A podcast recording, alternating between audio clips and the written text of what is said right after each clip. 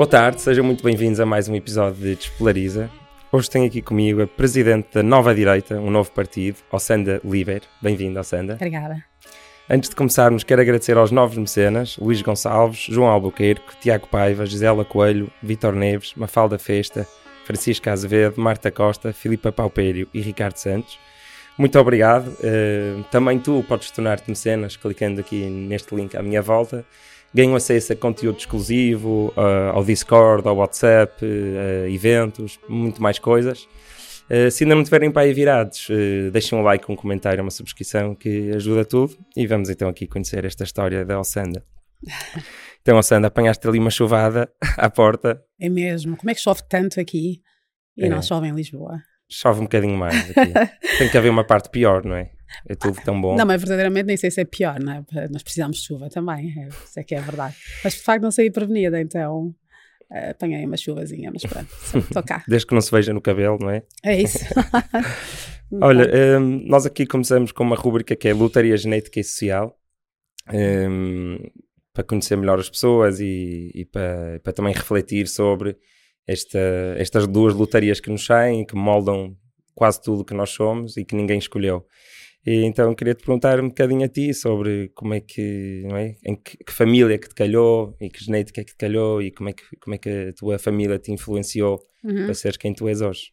Ah, olha, eu por acaso sei uma lotaria mesmo, sei uma sorte grande, porque apesar dos meus pais terem separado muito cedo, logo a seguir ao meu nascimento, um, eles conseguiram, são, são pessoas muito família, são pessoas cristãs e, e isso de facto ah, foi importante porque permitiu que, apesar da separação, eles mantivessem uma excelente relação, porque consideravam que o que era mais importante era que eu crescesse em harmonia e, e, e pudesse partilhar do que de bom podiam trazer os meus pais para a minha educação, os dois. Portanto, eles participaram ativamente, os dois, e, além disso, as respectivas famílias, portanto, sobretudo a família do meu pai, que, é, que de facto foi aquela com, com, com que eu mais frequentei, com quem eu tive mais, mais tempo, era, era maravilhosa. A minha avó uh, ia levar-me, quando a minha mãe não pudesse, ia levar-me buscar a, a, creche ou a escola.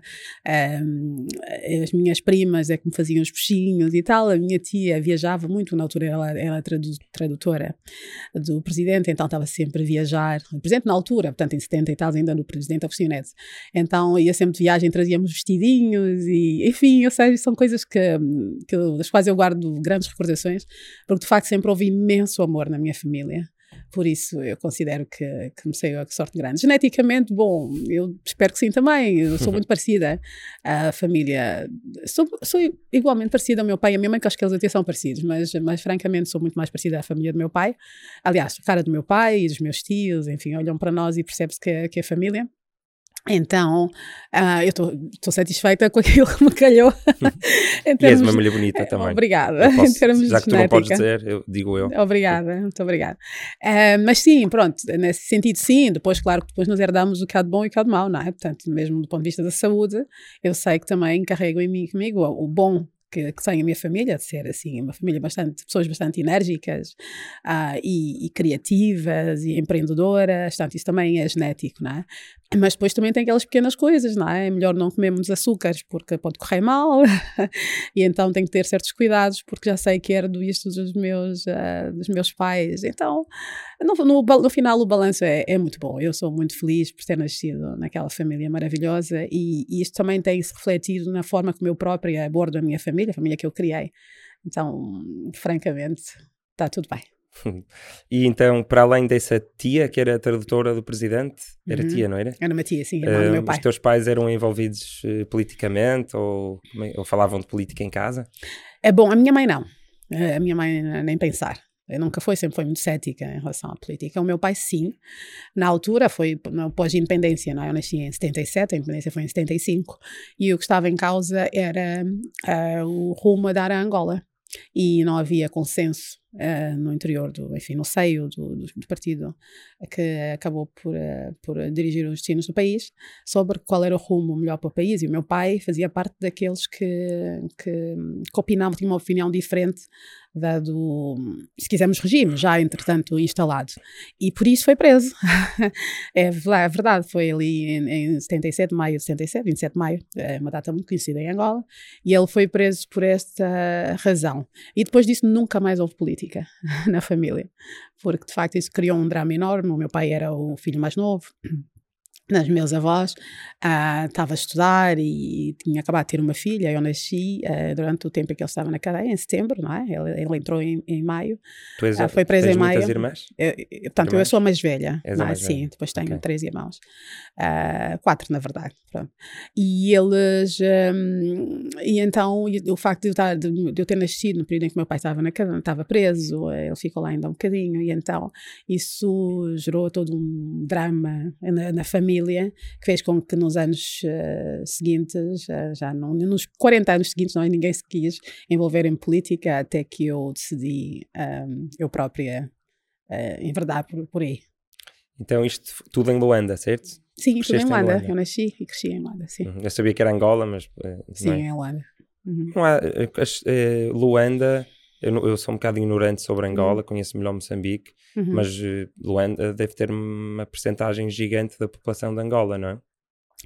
Sim, ah não, certamente, até porque durante os anos de guerra, que foram muitos, uh, o, o sítio onde eu estava com alguma segurança, onde tinha alguma segurança, era Luanda, então havia muita gente refugiada do interior de Angola para, para Luanda. Agora está a começar a melhorar nesse sentido, as pessoas estão de facto a conseguir, conseguir voltar para as províncias, de origem, que gostam, que nunca. É engraçado, há muita gente em Luanda que teve que ir para Luanda, mas nunca gostou de lá estar, porque estava muito habituado àquela vida mais pacata, tranquila uhum. do interior. E durante muitos anos, mesmo depois da guerra, não se podia ir para lá, porque não se podia desenvolver, por exemplo, a agricultura, porque os terrenos estavam minados. Isso também.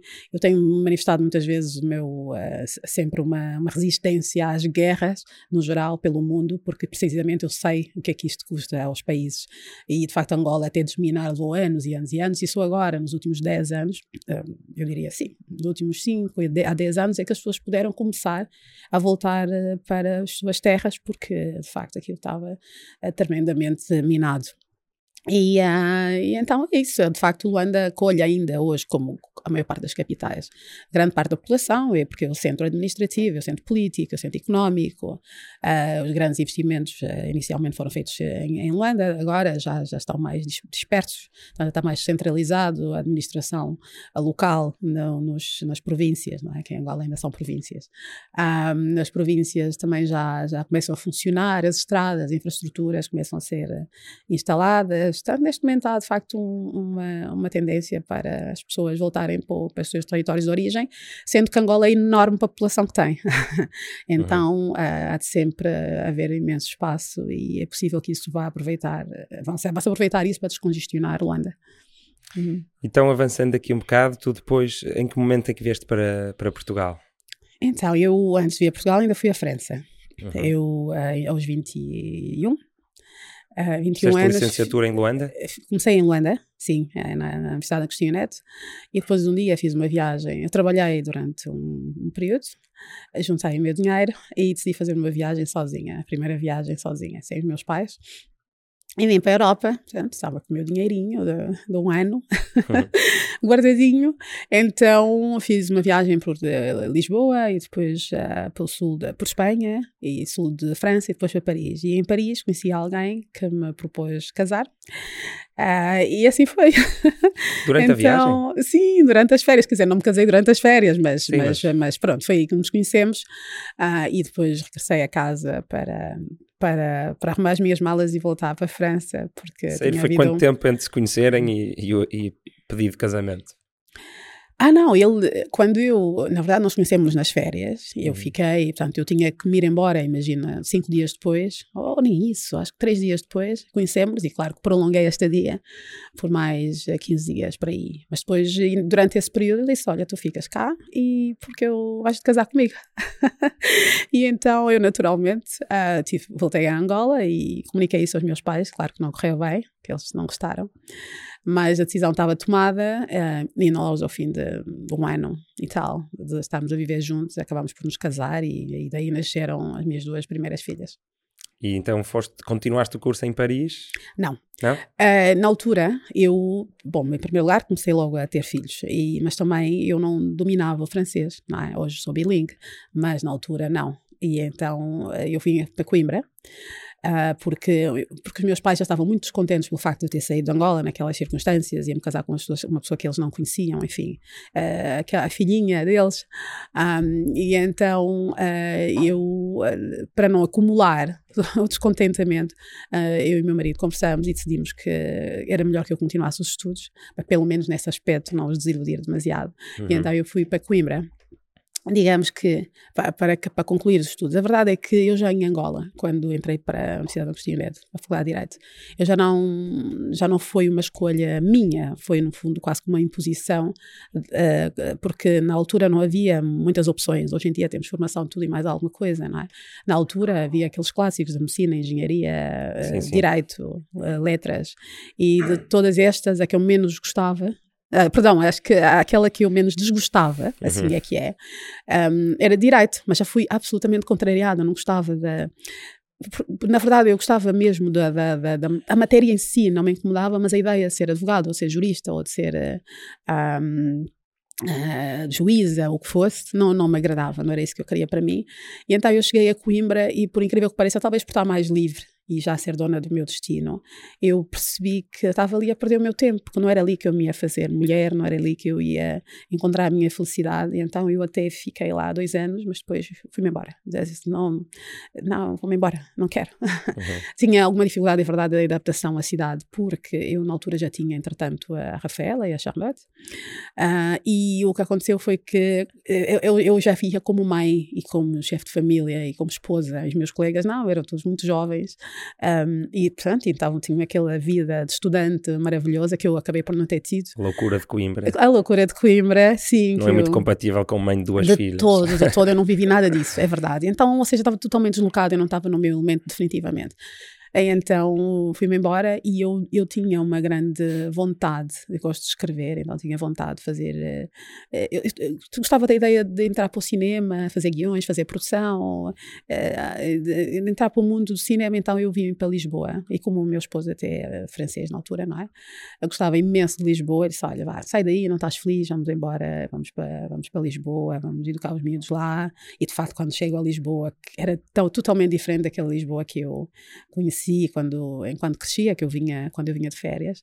Um, então eu cheguei e apaixonei-me, foi mesmo um amor, uma coisa, estou em casa. Finalmente fui capaz, que é algo que nem em Paris aconteceu.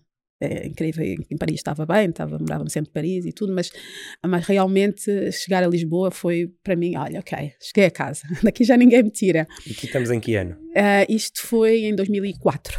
Ok. Sim, 2000, Euro em 2004. Euro. é verdade. É sim, senhor.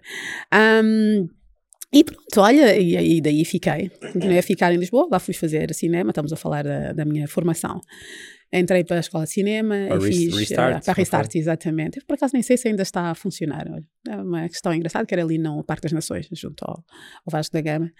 Um, e, e, lá estudei e fizemos, ainda fiz algum trabalho muito interessante em termos de produção audiovisual. Fiz, para já fizemos, eu e o meu grupo de amigos, uma delas até está agora comigo na, na Nova Direita, a Maria, que ela fazia câmara, era operadora de câmara e eu, eu como escrevia, então andámos a fazer uma série de documentários, coisas muito engraçadas. Uh, e depois, uh, aquilo que me dava pica mesmo, coisa que eu gostava era fazer produção audiovisual, fazer acontecer. É? Ainda hoje é isso que me move.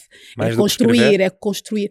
Sim, escrever sim, mas depois é um trabalho muito solitário, não é? É um trabalho, nós escrevemos, escrevemos aquilo que nos vai na alma e tal, mas depois uh, não, não, é, não é, ou seja, o que eu gosto é mesmo garantir que aquilo que escrevi ou que alguém escreveu se transforme num filme. Uh, portanto, na altura era isso, ou que se transforme num projeto, ou num festival, ou num documentário, ou numa curta-metragem, enfim. Tu eras uh, realizadora das coisas que escrevias? ou em alguns casos, sim. Por acaso, hum. em alguns casos, sim. Eu, nós fizemos um ou dois documentários que eu realizei, a Maria, que era a minha parceira terceira na altura, fazia, fazia câmara. Uh, fizemos um, por exemplo, sobre uh, os Santos Popular, tivemos a gravar e foi uma coisa muito gira mesmo. Bom, foi uma fase engraçada. Uh, depois, como obviamente é preciso ganhar dinheiro, e com essas brincadeiras não se ganha dinheiro, então nós organizamos um festival de um, cinema Inicialmente era uma mostra de cinema uh, e depois a, a Embaixada de Espanha uh, gostou imenso porque era ibero-americano. Era ibérico inicialmente e depois nós uh, transformamos em Rola Lisboa Festival de Cinema Ibero-Americano que nós organizamos ali no São Jorge em Lisboa e então a partir daí a Embaixada de Espanha gostou imenso e então passou a patrocinar uma mostra de cinema dos espanhóis, juntámos, fundimos tudo e ficou transformou-se num festival. Foi, foi muito engraçado. Ainda premiamos alguns autores atores, alguns atores e atores e realizadores portugueses também. E de facto era, era eu revia-me bastante naquele tipo de, de, de, ambiente de trabalho, porque de facto, além de muita criatividade, a garantia que aquilo acontecia, aquele festival na altura foi super inovador, porque nós em Portugal não víamos cinema espanhol. Aí cinema espanhol é fantástico, é simples. Ainda é. hoje não vemos cinema espanhol. Agora a Netflix eh, acaba por nos proporcionar condições para ver umas séries, mas de facto não víamos. E na altura foi inovador e íamos o São Jorge, foi mesmo muito bem. A questão é sempre a mesma. Nós sabemos que, que, que, ainda hoje é verdade que não se vive da cultura, não se vive do cinema. Sim, os portugueses não veem filmes portugueses muitas não. vezes, quanto mais espanhóis, não é? Não, e mesmo os festivais também, quer dizer, os festivais cobram 2 euros, 3 euros, 4 euros para, para, para, o acesso às salas de cinema, não, no, por momento dos festivais, ou se tem grandes patrocínios, e o que para o cinema que nós uh, representávamos, que era ibero-americano, é muito difícil atrair patrocínios, ou então, de facto, passa-se fome. Isso não podia ser. E foi, foi, foi, foi preciso tomar decisões aí. Uh, porque de facto eu aí entretanto já tinha, tinha duas filhas, estava, o, o, casamento estava a começar a ficar um bocado instável, porque eu de facto decidi que ia ficar em Lisboa, também era uma situação temporária. O meu esposo ainda tinha a profissão da altura dele em curso em França, portanto ele ia e vinha, era uma situação muito desconfortável e claro que depois correu mal. eu costumo dizer que Lisboa, eu troquei-o por Lisboa. Okay. E então, não foi bem isso que eu pensei na altura, mas de facto, hoje voltando atrás, de facto, é o que se calhar se tivéssemos ficado em França, a coisa não teria corrido mal. Então já um, não estão juntos? Não, já não estamos juntos, é, já há bastante tempo. Entretanto, as coisas, os destinos, está, está tudo pré-definido, não é? Sou crente e acredito que foi assim também, porque era para me dar espaço para conhecer o meu atual marido, que eu gosto imenso, com quem tenho mais dois filhos, portanto, eu agora tenho quatro filhos, e com quem estou há 14 anos.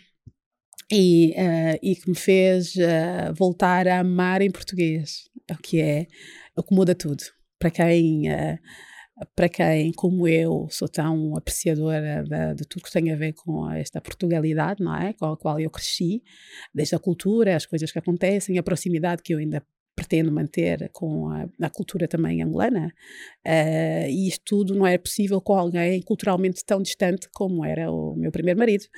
Uh, e com todos os, obviamente, uma pessoa que me tratou muito bem, que esteve muito bem como marido, eu tenho tido sorte nisso, um cavalheiro, mas de facto essa um, questão cultural pesou bastante. E, e, eu encontrei esse conforto agora nessa relação. E então um, parece que estava predestinado, uh, por um lado, a ficar em Lisboa e por outro lado, a ficar com ele. uh, estou aqui, estou tentado já a entrar na, na tua candidatura Somos Todos Lisboa, candidatura uhum. à Câmara Municipal, mas vou aproveitar antes, se calhar, para falarmos um bocado de racismo, porque pronto, já estamos aqui numa fase da tua vida em que já estavas em Portugal há bastantes anos. E, e, então vamos, vamos jogar à rúbrica pessoas a atacar ideias que normalmente defendem, uhum. porque pronto, eu sei que tu já disseste algumas vezes que, que, pronto, que achas que não existe racismo estrutural eh, em Portugal, e então pronto, queria te desafiar a, em primeira mão, a defenderes a ideia de que existe racismo estrutural, eh, ou várias formas de racismo em Portugal, e depois disso falamos à vontade sobre o, o racismo e dizes a tua posição original. Ok, então, mas claro que há racismo em Portugal. Então, um, ehm, como vemos todos, há, não há no, no, poder, não há pessoas, um, ehm, não há pessoas de, das minorias. Um, ehm, nas empresas há muito pouco acesso às minorias, é? em termos de, de postos de direção. Um, aconteceram pelo menos dois casos de mortes a cidadãos pertencentes das minorias étnicas por motivos raciais. Então, isso, todos esses fatos acabam por, uh, por uh, comprovar que Portugal é um país estruturalmente racista. ok, uh, mas estruturalmente racista é diferente de haver eventos racistas, não é? Tu achas que... Agora posso passar sim, a minha, verdade? não, vamos lá ver. Eu, eu, obviamente, o que acabei de dizer é exatamente os argumentos que são usados uh, pelas pessoas que defendem que Portugal é extremamente racista. Eu discordo mas, totalmente. Mas tudo, acho que tudo o que tu disseste é verdade. Um, mas é tal coisa, é uma, há situações pontuais sabem, as pessoas idiotas que, que acabam por insultar as outras, pelo que quer que seja, uh, por onde elas julguem que, que, o seu ponto fraco, elas existem em todo lado. Eu vi isso enquanto cresci também em Angola. Uh, e eu tenho dado esse exemplo, mas é real. Se a pessoa não for negra, é gorda ou é magríssima. Eu sabe que, sabe que enquanto cresci era mesmo muito magra. E então, uh, quando eu passava, as pessoas chamavam-me, vizinhas, assim, mais invejosas, me chamavam-me fininha. Olha, fininha, já está a passar. Isso, isso hoje na altura, bom, eu, uh, quer dizer, não ligava, paciência, seguia a minha vida, também não tinha, não tinha não estava formada para reagir de outra maneira, senão ignorar. Mas isto hoje, não é? Isto hoje é intolerável, certo? E, e, e tanto acontecia, ou seja, há várias imensas formas de discriminação, todos os dias, sobre as quais não se fala. Eh, elas existem. Eh, o racismo é uma delas, mas dizer que um país é, é, tem um sistema racista, que é estruturalmente racista, é para quem não sabe o que é, que é isso de racismo. Eu vivi ao lado de um país, é, que é a África do Sul, onde houve um verdadeiro apartheid, em que havia uh, leis uh, discriminatórias para brancos e para negros. Isto em Portugal não existe. Uh, quer dizer, Portugal, os portugueses foram o povo que mais colonizador, que mais se misturou com uh, os nativos dos países onde esteve. Um, por isso é que há tanta mestiçagem. E muitos desses portugueses, no caso de Angola, que é a realidade que eu conheço, ficaram por lá. Uh, sentem, ficaram lá e há pessoas que nem sequer querem saber de Portugal, estão sentindo bem. Ou seja, eu não tenho elementos hoje que me façam, de facto, defender a tese de que o povo português ou que o país Portugal é, é predominantemente racista. Agora, o que é preciso? É, houve várias lutas que eu respeito para, para as igualdades e para, para lutar contra as tendências racistas que elas vão existindo, não é? E ainda bem que existem ainda, eh, eu acho que devem continuar, acho que é preciso denunciar as situações, todas elas, qualquer situação de discriminação no geral, mas de racismo já agora em especial, é preciso que sejam denunciadas, que é precisamente para fazer com que as pessoas, independentemente do que pensem, tenham a capacidade de se conter e não uh, fazer com que os outros se sintam mal e não discriminar. Agora, em termos de sistema, olhem para mim, o que é que eu não fiz uh, por, uh, pelo facto de ser negra, não é? Eu fui, eu dirigi algumas empresas, um grupo de empresas, no caso, em Portugal, criadas em Portugal, com funcionários em 99,9% portugueses. Nunca ninguém me discriminou, nunca fui a uma instituição que me tenha impedido de tratar do que quer que seja por, eh, pelo facto de ser negra. Eu até costumo dizer que às vezes até facilita. às vezes houve alguma discriminação, às vezes até é positiva, francamente, uh, porque negativa a mim não aconteceu. Eu, eu não, só te convidei porque és uma mulher negra. não, já viste? Estava a precisar de cotas. É, não é? Pronto, já vê, a cumprir as coisas, então cá estou eu, pronto. Mas não é, por acaso não é disso que eu estou a falar, mas sim. Um, e, e, agora politicamente, cá estou eu, quer dizer, eu não, eu, eu sinto que eu sou perfeitamente aceite, ainda mais no meio mais conservador da nossa sociedade, que é a direita, um, a direita conservadora, no caso, muito bem tratada, quer dizer, eu tive há duas, uh, duas três semanas nos jantados com jurados, uh, com, com, onde temos pessoas altamente conservadoras, católicas e tudo, e que me trataram que eu me senti como uma princesa naquela noite de facto, as pessoas abordaram-me e falaram elogiaram o trabalho. Quer dizer, eu não me lembrei, não me lembro, quando no meu dia a dia, eu não me lembro que sou negra, ou que sou branca, não interessa, não me lembro da minha cor de pele. Eu valho pelas minhas competências, sempre, sempre quis conquistar pela empatia, pela competência, pela capacidade, capacidade de trabalho. Ah, e é isso que eu tenho passado às pessoas que me abordam e dizem: Ah, mas tá, então não vais conseguir porque tu és negra. Olha para nós, olha para nós, mas sai daí, não é? Sai daí. Eu tenho dito desde o início: olha. Um, não, eu lamento desiludir os, os, eh, os eh, africanos, no caso os luso-africanos, uh, que se julgam excluídos e que, portanto, estão à espera de alguém que os ajude, que os vitimize e que os vai defender nessa, os vai defender nessa perspectiva da vitimização. Eu vou desiludir mesmo porque não é essa a minha perspectiva de vida. A minha perspectiva é sempre na de, de nós valermos por aquilo que temos de bom, Uh, e, e, conquistarmos os nossos espaços, irmos atrás. Não é? Eu não tive nenhum receio de ser discriminada quando decidi empreender politicamente e decidi criar um partido político. Eu fui à rua e para testar, pus mesmo eu própria à prova, levei cartazes da rua com, a minha, com o meu rosto, não houve ninguém, foi um engano, ninguém me assinou assinaturas, tanto na candidatura para Lisboa como agora na formação do partido. Foi uma candidatura independente, eu precisei de reunir 5 mil assinaturas. Reuni as 5 mil assinaturas e se me perguntar quantas destas pessoas é que eram, uh, houve algumas, certamente, mas quantas destas pessoas é que não eram brancas, que não eram caucasianas? Quase nenhuma, porque fez, acabámos por fazer a recolha no centro de Lisboa que é frequentado predominantemente por eh, pessoas brancas. E, portanto, aconteceu. As pessoas olharam para mim, gostaram do programa, gostaram da, da pessoa, julgo eu, acharam-me simpática e quiseram-me dar uma oportunidade para eu fazer o trabalho que eu me propunha e assinaram simplesmente. Falavas Como diretamente é eu... pessoa a pessoa? Sim, sim, sim. Trabalheira, sim, quantos sim. dias?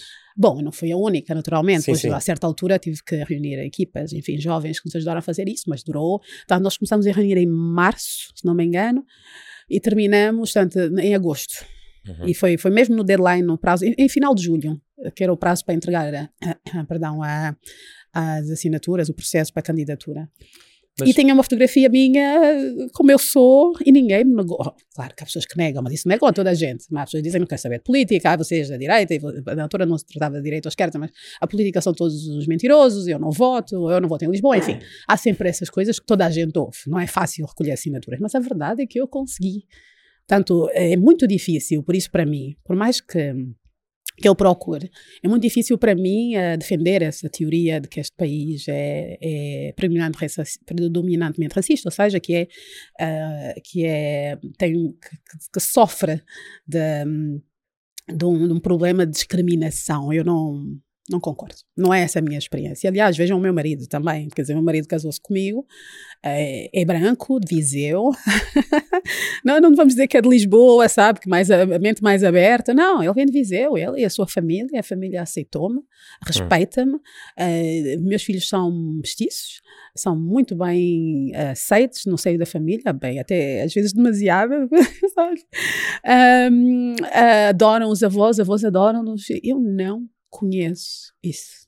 Okay. Uh, Mas então, pronto, o não... facto de tu não conheceres não quer dizer que não possa haver outras pessoas que, mesmo tendo. Imagina, eu concordo com quase tudo o que disseste uhum. e a minha atitude perante a vida também tende a ser mais de não ter pena de mim próprio e mesmo se calhar quando sou efetivamente vítima de alguma coisa, Sim. tentar não me focar nisso e focar-me no que eu posso fazer no futuro, tudo bem, estamos juntos. Mas isso acho que é compatível também com um, uma pessoa ter menos oportunidades, efetivamente, pela cor da pele.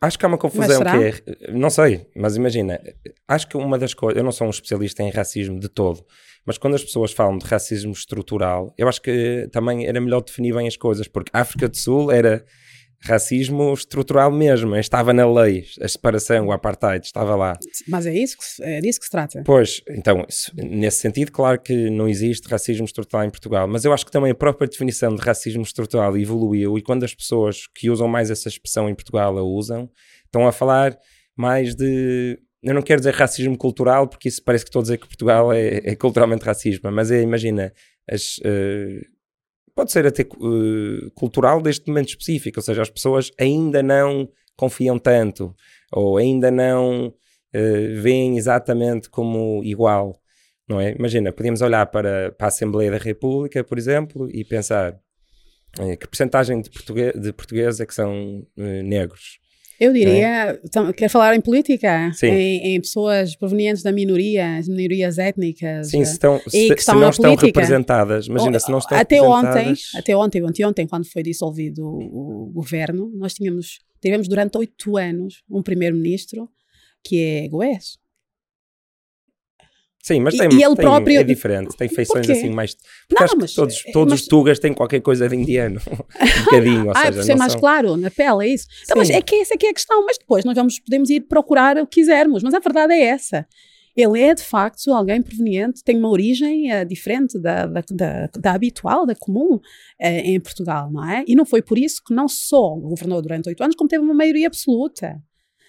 Não é? Tanto um país racista nunca iria permitir uma coisa destas. Olha para, para, para, o resto da Europa, eh, quantos países tiveram isso? A Inglaterra vai tendo, ainda agora tem, por acaso, um, coincidentemente, um primeiro-ministro, e de facto é um país que se- sempre teve muito aberto à imigração e aos refugiados e tal, portanto é normal que, que assim seja. Mas de facto não há muitos países que possam, possam, e a França, a França também eh, é muito, muito aberta e então tem uma grande diversidade, é verdade, porque também é um país que, que, que de facto vive mesmo muito em torno da imigração. Mas de facto Portugal não tem demonstrado o contrário. E agora, vamos lá ver, o que eu digo é, se eu fui fazer este caminho e não, não foi criado nenhum obstáculo, o que é que impede eh, outras pessoas que, como eu, eh, são originárias da África, de fazer? Eu preciso que alguém me diga, eu tentei fazer, mas aquela pessoa ou aquela instituição impediu-me de fazer por eu ser negra. Sim, sim, o teu caso. é- não, não, é mas um o meu caso, eu, não é? eu, não, eu não sou especial, não é? Eu não sou especial. eh, Quer Mas dizer, eu sou, eu sou um exemplo de, de que, com perseverança e com autoconfiança, que, que é preciso não, não cairmos no erro de nós encontrarmos culpados do nosso insucesso. Eu sou aceito que alguém me venha dizer isso quando de facto ela demonstra, demonstrar a si própria ou mostrar-me a mim, se estiver a defender essa tese, que deixou de concretizar um objetivo concreto porque uma certa entidade ou uma certa pessoa, um certo grupo de pessoas impediu pelo facto dela ser negra. Até que não seja explicitamente, às vezes as pessoas fazem, não, eu sei que às vezes o racismo fica camuflado e as pessoas não sabem exatamente, mas nós sabemos ler, nós somos pessoas inteligentes. Portanto, e isso não significa, uma vez mais, que não haja discriminação racial. Que não haja racismo, não é isso que eu estou a dizer. Mas uma vez mais, há racismo e outras coisas. Eu lembro que em tempos havia, vou dar um exemplo concreto, uh, estava a circular nas redes sociais uma, um post muito, muito mau de, de alguém, uh, um comentador, um jornalista, que, que, estava a insultar literalmente a Cristina, Cristina Ferreira, porque dizia que tinha o braço gordo. Portanto, ela tem uma, uma fotografia, assim, correu menos mal e parecia que o braço estava assim um pouquinho mais, mais gordo, digamos. E aquilo rodou as redes sociais todas. O que é que é isso? E, isto, e como isso, há tudo. É uma vez mais. Há, Mas isso é racismo? Não é racismo, mas é discriminação também. Discriminação contra pessoas com um braço mais gordo do que o outro. Como gordo, exatamente. Ou seja, acaba por ser uma, uma atitude que magoa também as pessoas. E uma vez mais, as pessoas arranjam sempre qualquer coisa para nos magoar. Há pessoas más por aí, há pessoas inúteis, há pessoas idiotas. Elas existem. E então, se nós nos deixarmos levar, se, se me perguntar a mim se eu não recebo mensagens racistas, eu recebo, eu sei que umas são provavelmente de coração, há pessoas mesmo que não gostam do facto de ter uma pessoa negra com esse nível de, de digamos, de ousadia política, elas existem mesmo. Elas, os racistas existem, é diferente. É o uhum. racismo estrutural que eu não aceito. Eu recebo, outros são pessoas que me querem desapontar, eu sei que muitas até também são negras, outras, outras não, mas que me vêm para ver se me desmotivam e vão lá escrever: Ah, tu és negra, nunca vais ter nada aqui. Ah, tu não és portuguesa, tu nunca has de ser portuguesa. Aí tu não sei o que. Eu recebo também destas mensagens, muitas vezes apago, outras vezes não, mas eu também recebo disso. Então eu podia estar aqui a chorar.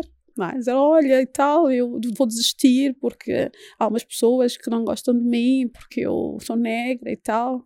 Sim, eu a nível individual, nunca, mesmo uma pessoa que tenha sofrido muito de racismo, imagina que eu, uh, sei lá, eu agora dou aulas de filosofia a, a, algumas crianças de 5 e 6 ano, imagina que por acaso há um, um aluno ou uma aluna negra que me vem queixar-se de, pronto, que anda a sofrer de racismo. Sim.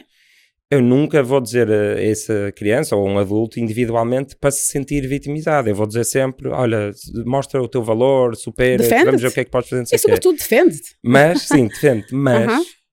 Há outro, é, é, acho que são dois níveis de conversa, porque o outro nível da conversa é: imagina, um, imagina que em média as uh, crianças uh, afrodescendentes ou pronto, ou negras, como quiseres dizer, um, têm pais com menos tempo para eles e, em média, imagina, têm um, um nível de literacia mais baixo ou, ou, vão mais até ao 12 enquanto que imagina que os caucasianos vão mais até ao fim da licenciatura ou ao fim do mestrado. Como é que se chama isto? Isto, Isto é, é, discriminação social. Isto é social, porque o que- o que acabou de me dizer foi: estes pais trabalham muito e provavelmente saem de casa às 7 da manhã e voltam às 22. Não têm tempo para educar os filhos, para estar com eles, mais tempo para acompanhá-los, não é? Sim, eu estou a dizer, E, eu não sei se estes dados são assim, desculpa. Não, não, mas, só clarificar, mas não, se, é, se isso eu- existir assim, Não, o que existe. Como é que se chama? Isto é uma boa, isto é um bom ponto, é um bom exemplo, porque o que existe, que é ainda mais predominante do que o racismo em Portugal, é de facto a discriminação social. Essa existe e sente-se. E isto é verdade que em muitos casos afeta as comunidades, as minorias, vamos dizer. não é? Eu não gosto nada dessa palavra, já, já sabe que eu sou muito cética em relação a esse tipo de pessoas, mas pronto, é o que é. Afeta as minorias porque, efetivamente, tendencialmente, as minorias têm menor poder de compra do que os restantes. E coincidentemente, como, é, como há essa coincidência entre o facto de serem minorias e o facto de serem posicionadas socialmente pior do que, do, que, do que a maior parte dos outros, dos brancos, vamos dizer, dos caucasianos, Uhum. de facto essa coincidência faz com que muitas vezes se tenha a sensação que esta, que esta digamos, essa desintegração, integração social é racial. Mas não.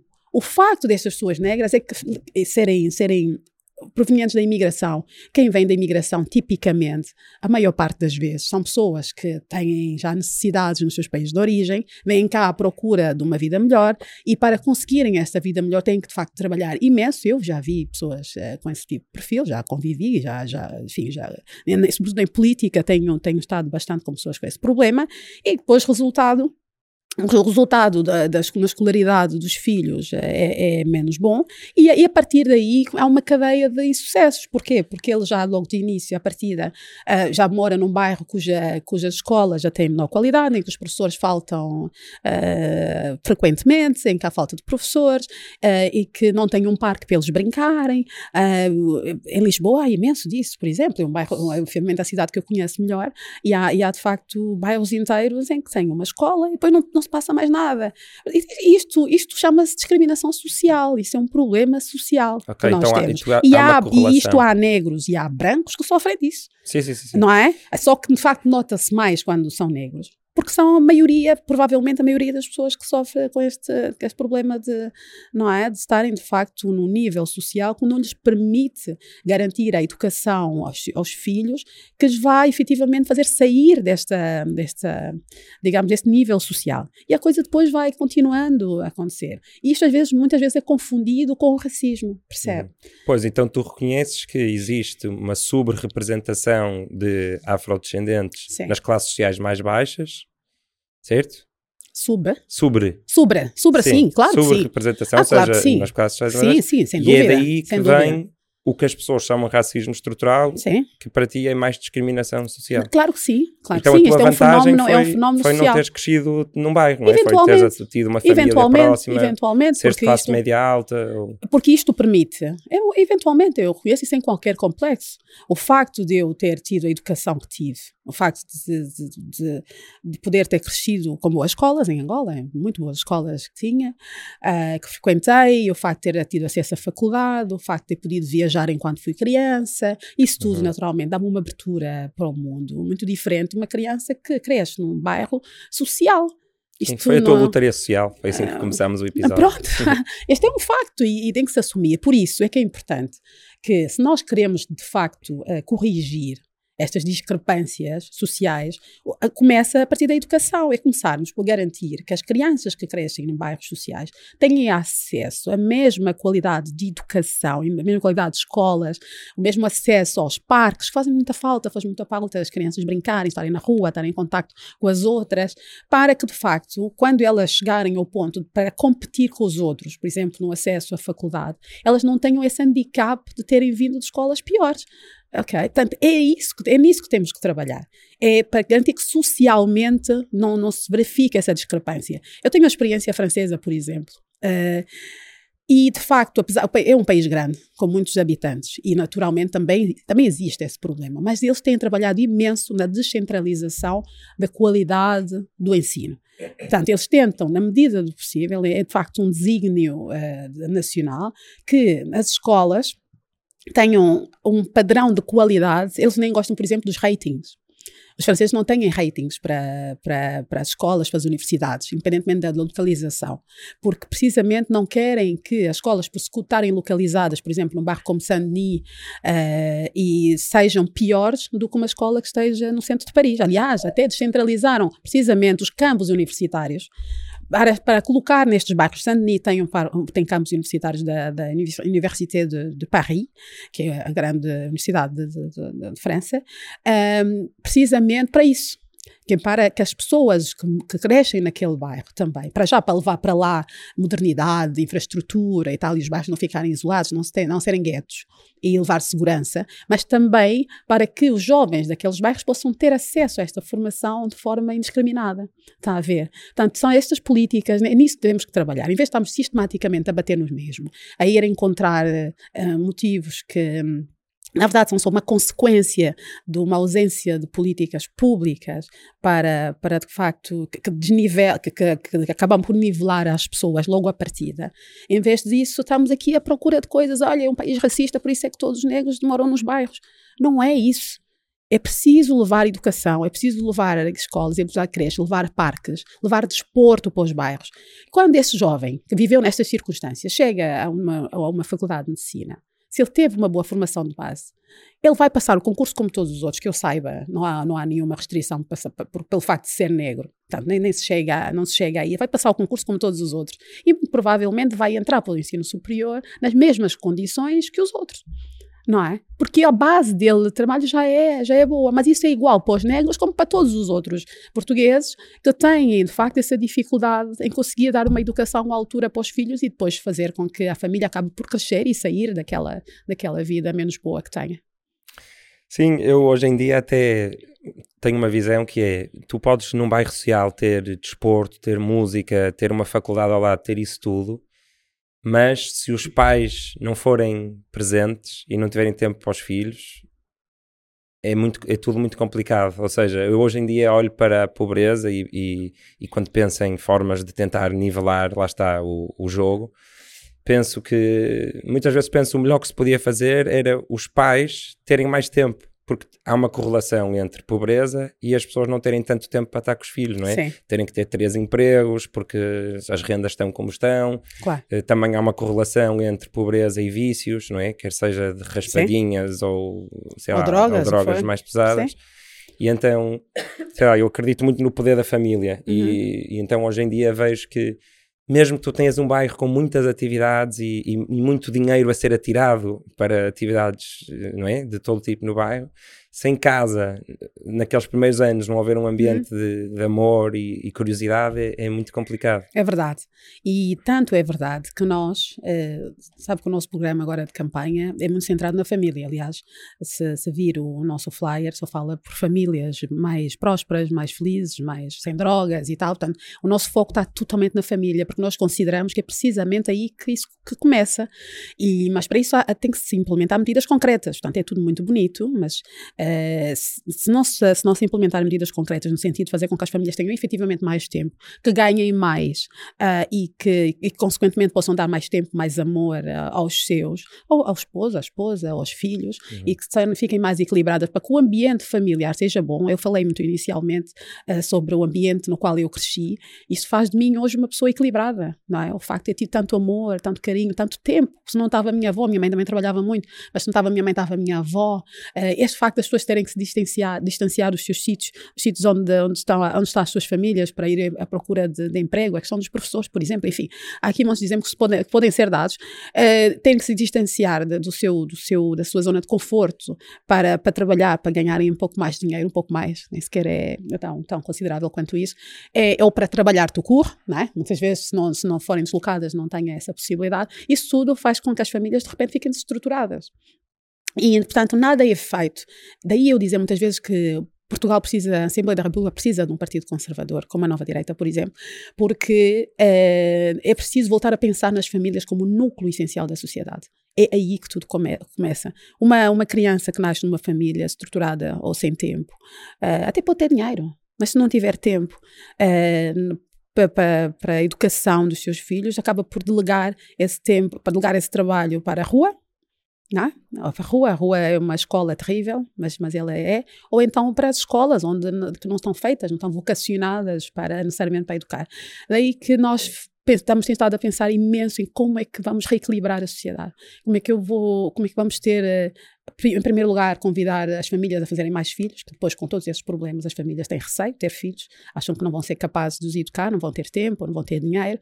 Então como é que isso se faz? E também como é que se dá mais tempo às famílias para se criar esses laços, esses laços que são absolutamente imprescindíveis para o crescimento das crianças. E temos uma série de medidas logo desde a primeira, desde o primeiro momento da criação de uma família, como por exemplo, um, ah, a licença de maternidade, que é uma das medidas mais polémicas que nós uh, temos aqui a, a, propor, que é a licença de, de paternidade, maternidade, maternidade, parentalidade, na verdade, de 24 meses, que visa precisamente isso, é dar tempo às famílias para para se lançarem para essa aventura, para terem os filhos, para que os filhos tenham aquele calor dos pais uh, durante aqueles dois primeiros anos uh, e a partir daí uh, a criar um equilíbrio no, no, seio da família para que se continue. Portanto, claro que as medidas não terminam pelos, pelos 24 meses de maternidade, porque a, a vida continua, mas de facto é logo um, é logo um começo mais filhos, que nós precisamos por causa da nossa, dos nossos problemas de natalidade, não é? O facto do declínio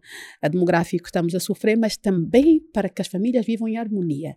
Viver em harmonia. É preciso que elas ganhem mais dinheiro, sem dúvida, é preciso que elas tenham mais trabalho, sem dúvida, ah, mas também é preciso que elas possam educar os seus filhos para que não se ponham nas drogas, também é preciso que elas possam estar ali quando a criança começa a ter dúvidas uh, sobre a sua identidade, que é uma coisa que hoje em dia se está a querer que sejam as escolas, por exemplo, a a defender, a tratar, a identificar, a diagnosticar. Eu não concordo, esse é um trabalho das famílias. Enfim, a família no centro da sociedade. Sim. E isto, este é, é, definitivamente o, que é que é? Uh, o caminho a seguir. Sabes o que é que é interessante e um bocado até frustrante? É que já há tanta evidência científica de, da importância da família uhum. e que é, é o maior previsor de sucesso é o tipo de pais que se teve, e, não é? Há vários estudos sobre isto, feitos com milhares de variáveis, e, e acaba-se quase sempre concluir que uma das coisas mais importantes é os pais, Sim. como é que os pais são, não é? Que tipo de, de pessoas são e quanto tempo têm para os filhos. Mas ainda assim, parece que quando se fala de família, talvez por causa do Deus, pátria, família de Salazar, não sei, mas em Portugal, quando se fala da importância da família, parece que é uma coisa de. Não sei, parece que é lido por muitas pessoas como se fosse uma coisa salazarista. Uma má, não é? Uma coisa ou, má, ou uma família. coisa antiquada. Não, inacreditável, não é? Mas é, ciência, mas é ciência. É, e eu tenho pena, porque é eu, eu, acho a família super importante eu acho que não é por razões ideológicas, eu acho que é porque também sou cientista e estudei as coisas, ou seja, Sim. bate certo. Claro. A minha intuição bate certo com a ciência. Sim, não, mas Só bate certo. Mas isto, de, mas de é de família... propósito. É preciso pensar que essa, essa ideologia que agora vem dizer que está tudo errado e que as pessoas até podem perfeitamente viver sozinhas e que não precisam ter filhos e, e enfim, uh, tudo isso, uh, e que acaba por querer transferir o, aquilo que são as competências da família para, para a sociedade, para as escolas, para, para a rua rua, enfim, e para a televisão. e isto, isto, tem um, isto tem um objetivo, é que de facto os, eh, a, ideologia, digamos, que defende a esquerda é, é uma ideologia de controle. E só assim é que, que, se mantenha no poder, controlando, controlando as pessoas através das suas fragilidades.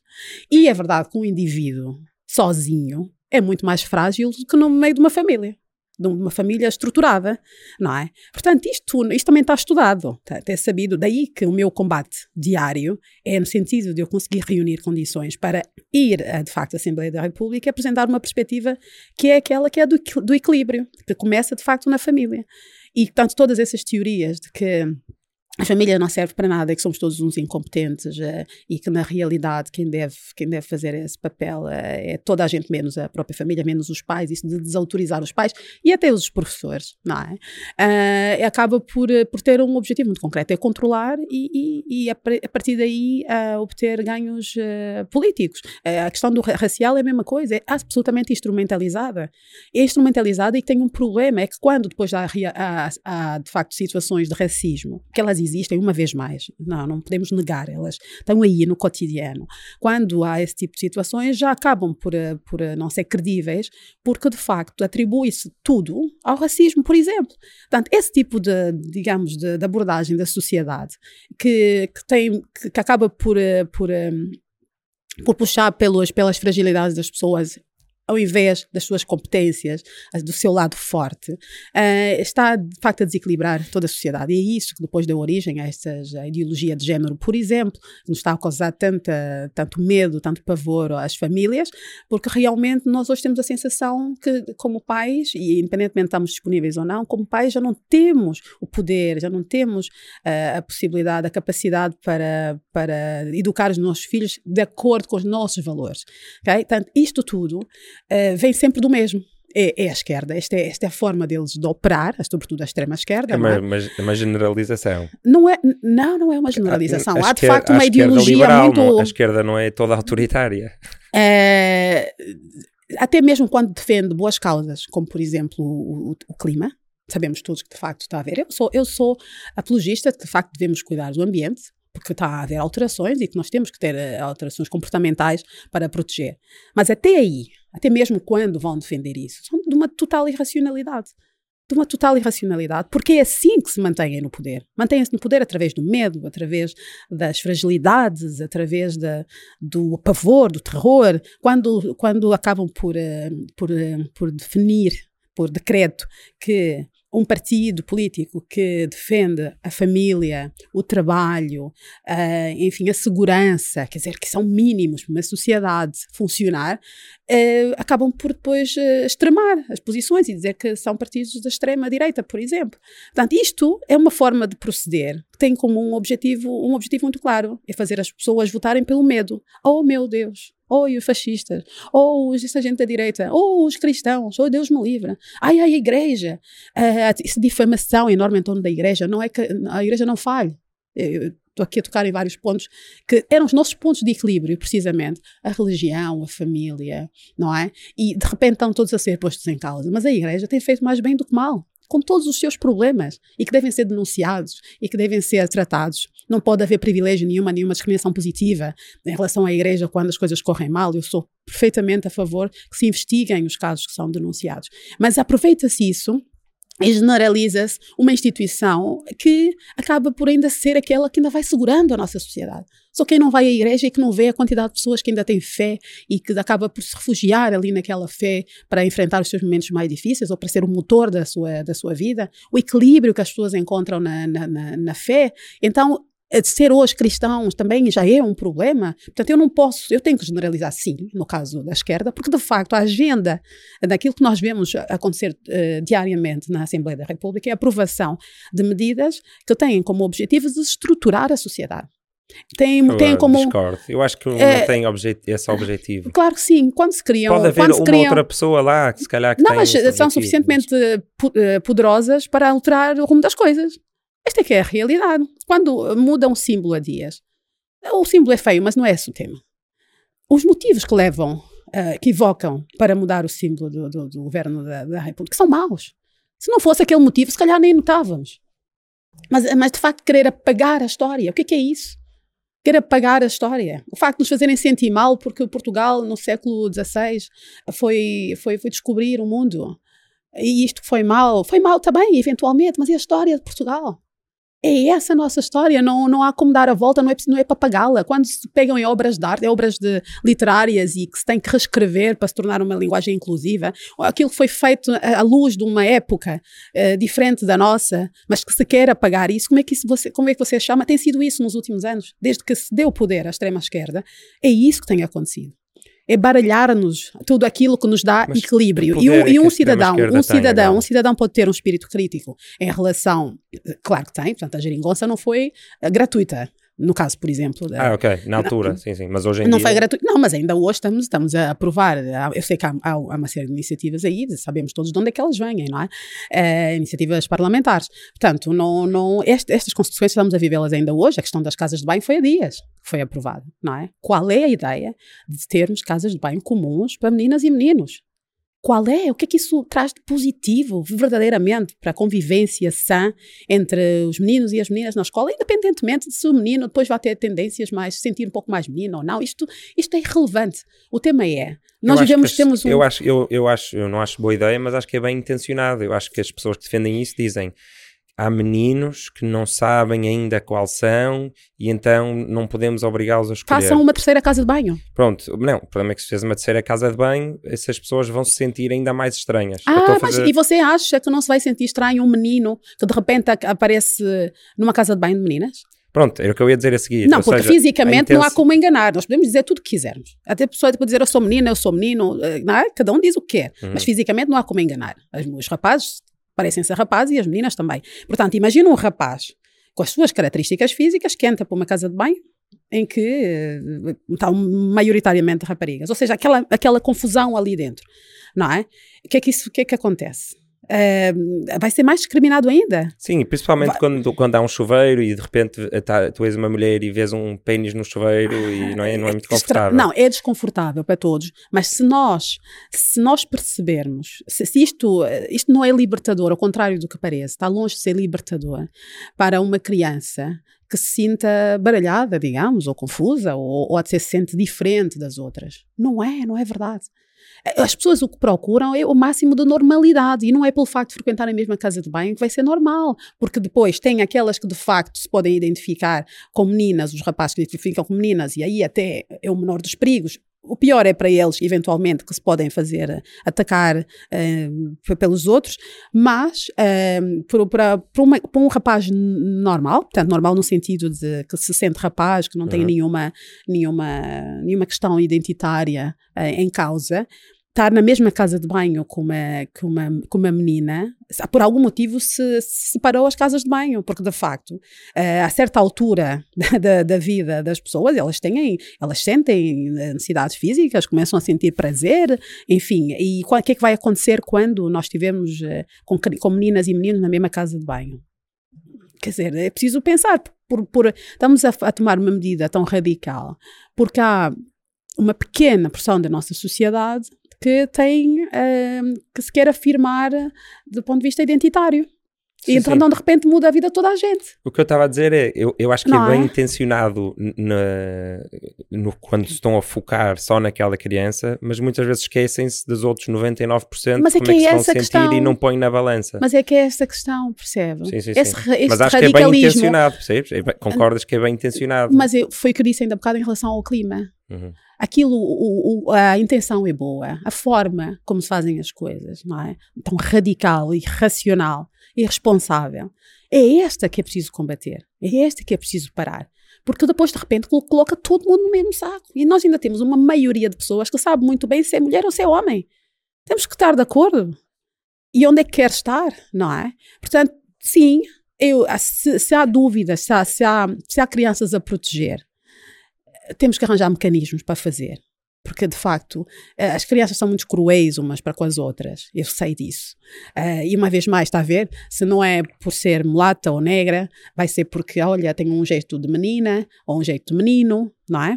Eh, os miúdos arranjam sempre maneira de se, não é? De se insultar e sim. isto há sempre forma. E eu acho que de todos os pontos de vista, seja do ponto de vista racial, seja do ponto de vista da, da identidade ah, dos miúdos, seja da questão social, social, que é preciso tratar dessa questão social, por isso é que eu sou pelos uniformes, não é? Porque de facto uma coisa que acontece nas escolas é que os miúdos acabam por se distinguir uns dos outros pela, pela forma como se vestem. Não é? Está a ver? Isto sim era uma medida a sério. Se nós queremos que haja uma igualdade e que de facto as crianças não se sintam discriminadas socialmente, era pô-las todas novamente com o uniforme. Isto é Mesmo uma na coisa que eu defendo. pública, Mesmo na escola pública, naturalmente, e sobretudo na também escola gostam pública. dessa ideia. Também, mas e então?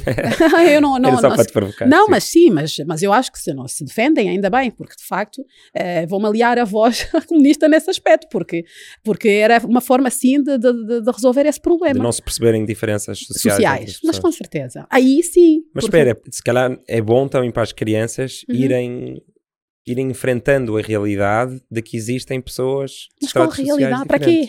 Qual é a utilidade? Sei lá, como é a atualidade. Enquanto as crianças estão a qualquer coisa. crescer, estão na escola, estão ali para aprender.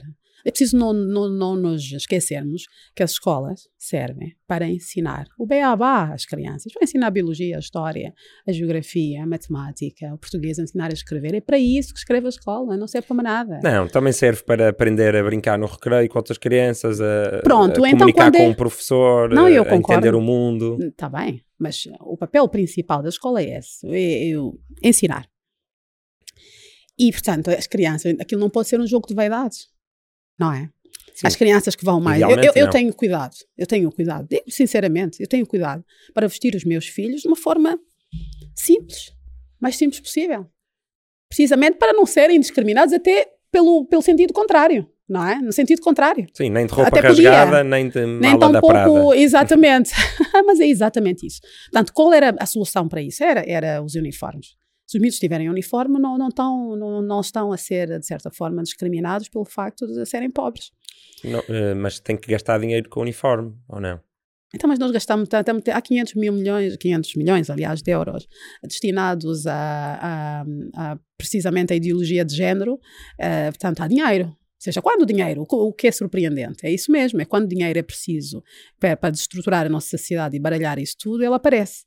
Portanto, se, eh, não parece que seja porque nós, de repente, eh, eh, investimos em uniformes por forma a, a- a nivelar, digamos, eh, ou a, evitar precisamente a discriminação social, que é muito relevante nas escolas e que, e tem muita influência na autoestima das crianças, que de repente o país é aí a falência. Nós temos é que começar a canalizar os recursos do país àquilo que interessa. E estarmos, pararmos de estar a apontar os dedos uns aos outros, e não- há uns que são os puros e, eh, e as virgens ofendidas, e os outros é que são todos maus porque vêm com propostas. Nós temos que nos juntar, nos unir, deixar as ideologias para o lado e perceber o que é que é melhor efetivamente para a sociedade. E, e neste momento há um desequilíbrio na Assembleia da República, porque verdadeiramente só temos um partido a combater.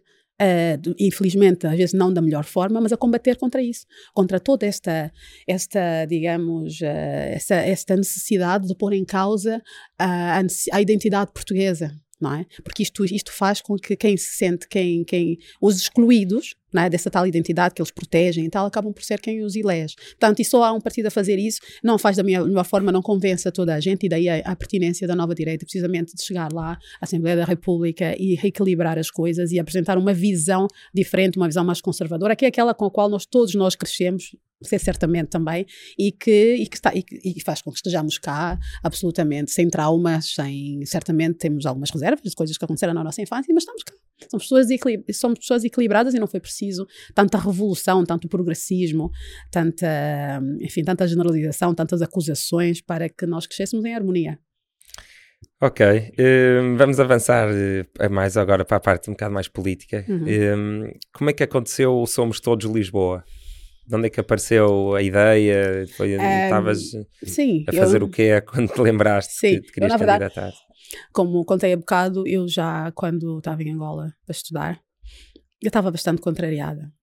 Se houvesse, se a minha família me tivesse deixado, eu já tinha, em verdade, pro- provavelmente tinha ido para direito na mesma, porque era daí que vinham os políticos, a maior parte das vezes, mas provavelmente já tinha iniciado o meu percurso político na altura, porque já tinha essa vontade, já sentia uma certa vocação, vamos dizer. Então, em todo caso, uma vontade para, para defender causas, para falar por pessoas, para dar a voz. Eu gosto de dar a voz, gosto de representar pessoas porque considero que tenho a coragem para fazê-lo, a firmeza.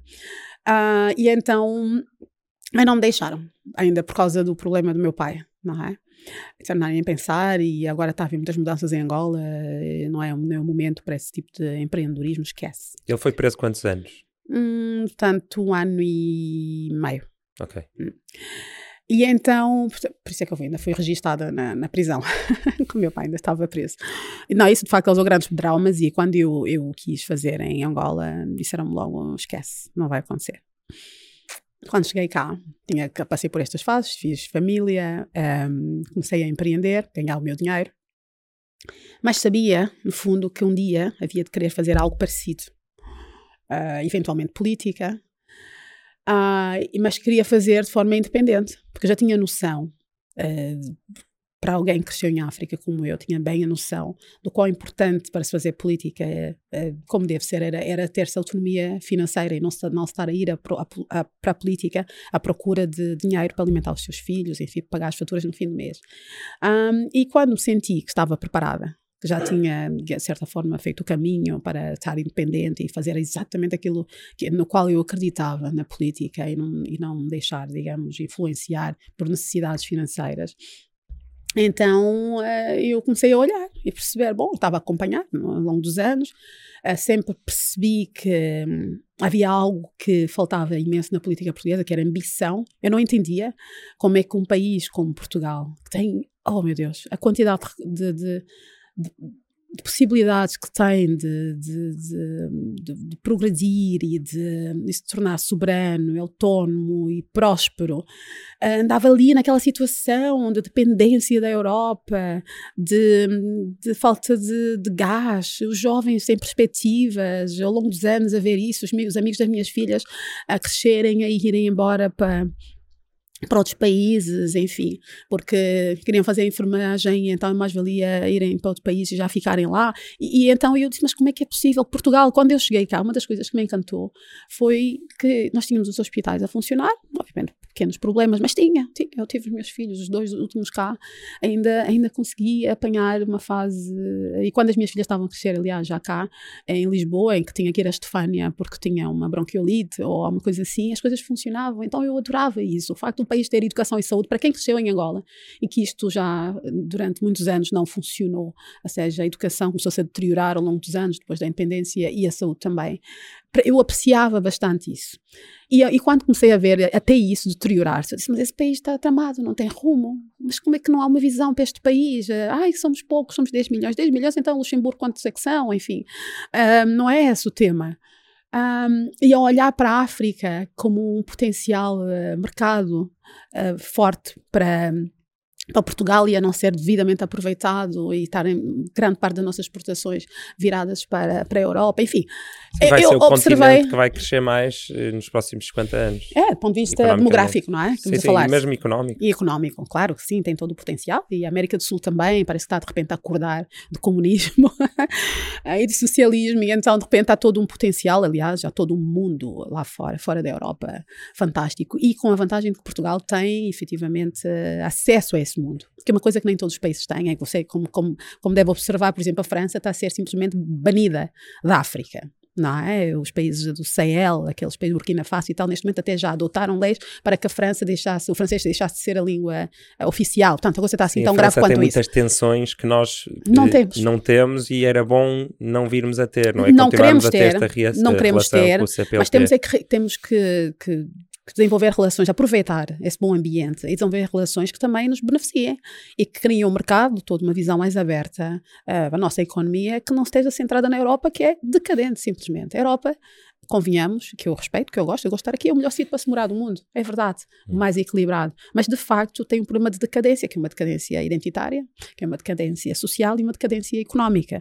E portanto Portugal tem que ter essa visão, não precisa se desligar da Europa, nós estamos aqui fisicamente, enfim, eh, geograficamente falando, é o nosso eixo geográfico fantástico, mas há todo o eixo histórico de Portugal, que é o eixo da, da, da África e da, e, da, e da Ásia e, da, e, da, e do Brasil, que está aí à nossa disposição, mas nós não fazemos nada para estreitar estreitar essas relações, não fazemos nada para, para sermos um player uh, importante. E eu, ao observar isso, ao longo dos anos pensei, bom, em vez de estares aqui a refilar todos os dias, vai lá, vai lá e prende, mostra uma visão diferente, apresenta uma alternativa, tu gostas disso, eu adotei, eu sou portuguesa, quer dizer, o meu coração é totalmente uh, rendido a este, está totalmente rendido a este país e pensei que fui tão bem recebida, tão bem acolhida e tão bem tratada, tenho cá os meus filhos, pretendo continuar a estar cá e então porque não ir para além de hum, só empreender e tal? Bora lá dar voz, porque eu sei que, como eu, há muita gente que vê o país desta forma, mas que depois não tem.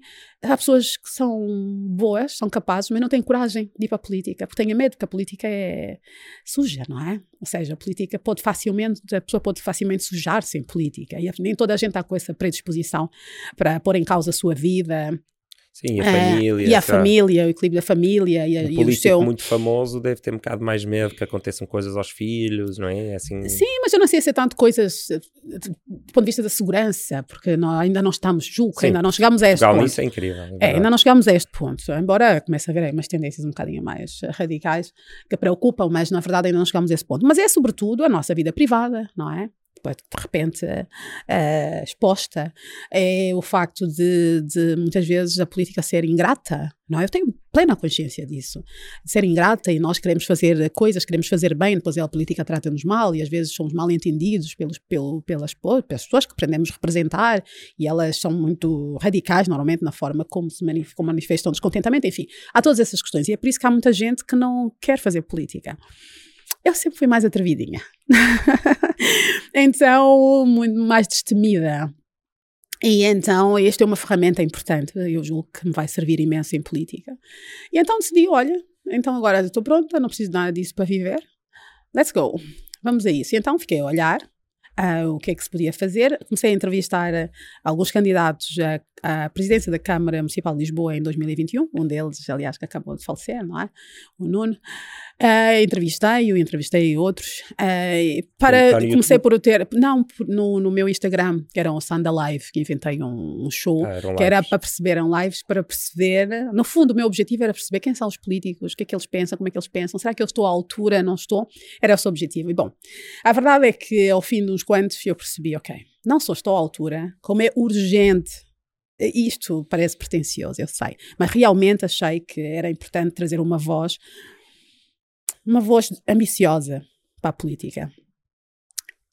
Simultaneamente conservadora e ambiciosa, que, que eu não identifiquei em nenhum dos partidos, sobretudo de direita. E então, um, nas mesmas ambicioso. eleições, nas mesmas eleições, eu estou-me a referir a uma ambição para o país, uma ambição para fazer Portugal avançar não é? Para fazer renascer Portugal. E eu não identifico isso no Chega. O Chega faz um bom trabalho, já o disse várias vezes, eu não sou a pessoa mais crítica do Chega, porque de facto faz um bom trabalho de abrir as almas dos portugueses para aquilo que é a podridão atual da política, que é importante que alguém denuncie, e ainda bem que o Chega chegou nesse aspecto, mas do ponto de vista da visão para o futuro, uh, digamos, você se consegue visualizar alguma medida, se lembrar de alguma Perdão, okay, medida do Chega que lhe faça dar uma perspectiva de futuro para si e para os seus filhos. Não, não existe. Portanto, isso é que a nova direita quer fazer. É isso que eu trago para a política. É mostrar uma visão futura e o nosso programa no partido tem precisamente isso. É, como é que nós vamos sair dessa situação uh, de, de, de, inércia, vamos dizer, e de degradação social e das instituições e isso tudo. Pronto. Mas então, nesta altura de Somos Todos Lisboa, uh, um, tu disseste várias vezes não sou de esquerda nem de direita. Uhum. E agora o nome do teu partido chama-se Nova Direita. Sim, é porque na altura não mudou. Na verdade é que foi, foi francamente uma questão estratégica, porque eu julguei que era irrelevante a ideologia para aquilo que nós queríamos fazer. E não queríamos entrar para o jogo da ideologia naquela, naquela fase, porque na realidade nós estávamos, eu era candidata à presidência da Câmara Municipal de Lisboa. E as autarquias são uma coisa bem diferente da, do, do, da Assembleia da República. Nas autarquias são decisões locais, sobre os problemas locais. Na, na, Assembleia da República e no governo é uma visão global, ampla do país, é dar um rumo ao país, é totalmente diferente.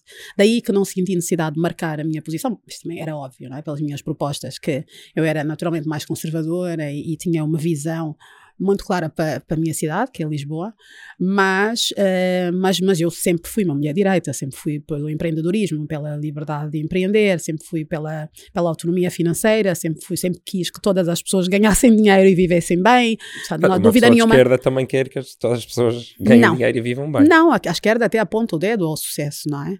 A esquerda condena-nos pelo facto de sermos sucesso, pelo facto de uh, somos os, quem, quem, tem, quem ganha dinheiro, ou o patrão, o chefe, ou quem tem sucesso, é o mal da fita, não é? Porque é o inimigo dos funcionários, é o inimigo dos pobres. Isto é o que a, que a esquerda defende todos os dias na, na televisão. É. Pai, não gosto dessas generalizações, mas está bem. Eh, eu, eu compreendo, mas uh, é a realidade. Eu sei que é uma dura realidade, mas é isso que se vê todos os dias, efetivamente. Portanto, a esquerda está ali a trabalhar para pôr patrões contra uh, funcionários contra patrões. Talvez há, mais, há medidas, mais há medidas, sim, há medidas que são adotadas, gigante, há medidas que são adotadas que, que causam tensão, claramente, uh, entre patrões e, e os, os, seus funcionários. Portanto, isto não é, não é assim que funcionam as coisas, não é? Aquilo, a relação entre, entre as partes numa, numa relação de trabalho tem que estar toda a gente feliz e toda a gente cómoda. O patrão tem que ganhar dinheiro, uh, o, o, funcionário tem que ser útil e eficiente para o seu, para, para o seu patrão, o seu patrão tem que pagar, tem que pagar a devida retribuição. Portanto, é uma relação uh, em que toda a gente tem que vencer, mas não é esse o ponto de vista da esquerda, não é esse o ponto de vista comunista. Então, um, ehm, tanto nesse sentido, eu sempre, sempre fui direita. E isso de dizermos que não há ideologias, que elas são irrelevantes e tal, eu não concordo.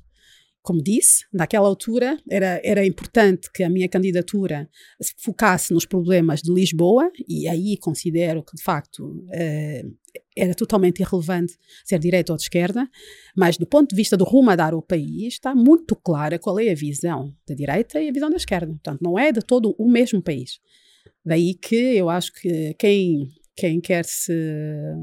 As pessoas que dizem sistematicamente, ah, mas agora foste chamar o teu partido nova direita. Sim, sim, chamo nova direita, porque isto significa uma visão muito concreta, muito específica para o país, que não é a mesma da esquerda, e portanto é preciso distingui-las. Eu sei que há partidos, porque, porque querem o voto a todo custo, que andam ali no limbo, mas eles sabem o que é que são mas, mas depois preferem andar ali no limbo, depois uh, ideológica, uh, economicamente têm uma, um tipo de, de atitude, um tipo de, de, vocação, digamos, ideológica, e depois socialmente têm outra, isso não é compatível. As, as pessoas são uma só, não é?